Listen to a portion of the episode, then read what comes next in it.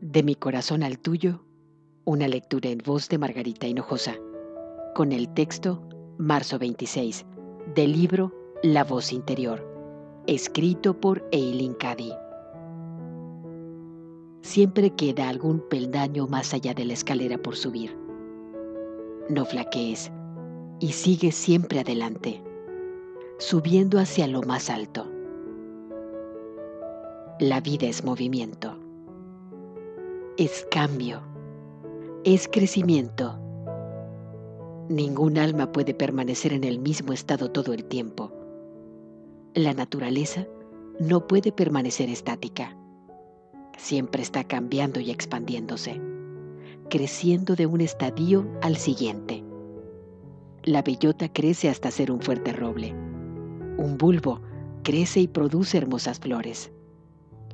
La semilla del maíz produce grano. Siempre se están produciendo cambios. Si no hay cambios en tu interior, puedes estar segura de que algo anda mal y es necesario que averigües de qué se trata y que hagas algo al respecto. No te resistas al cambio.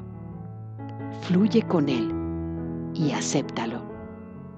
Quizá no siempre resulte cómodo, pero muéstrate dispuesta a aceptar alguna pequeña incomodidad para que la novedad gloriosa pueda desarrollarse en y a través de ti, transformándote en un nuevo ser, lleno de luz, amor e inspiración.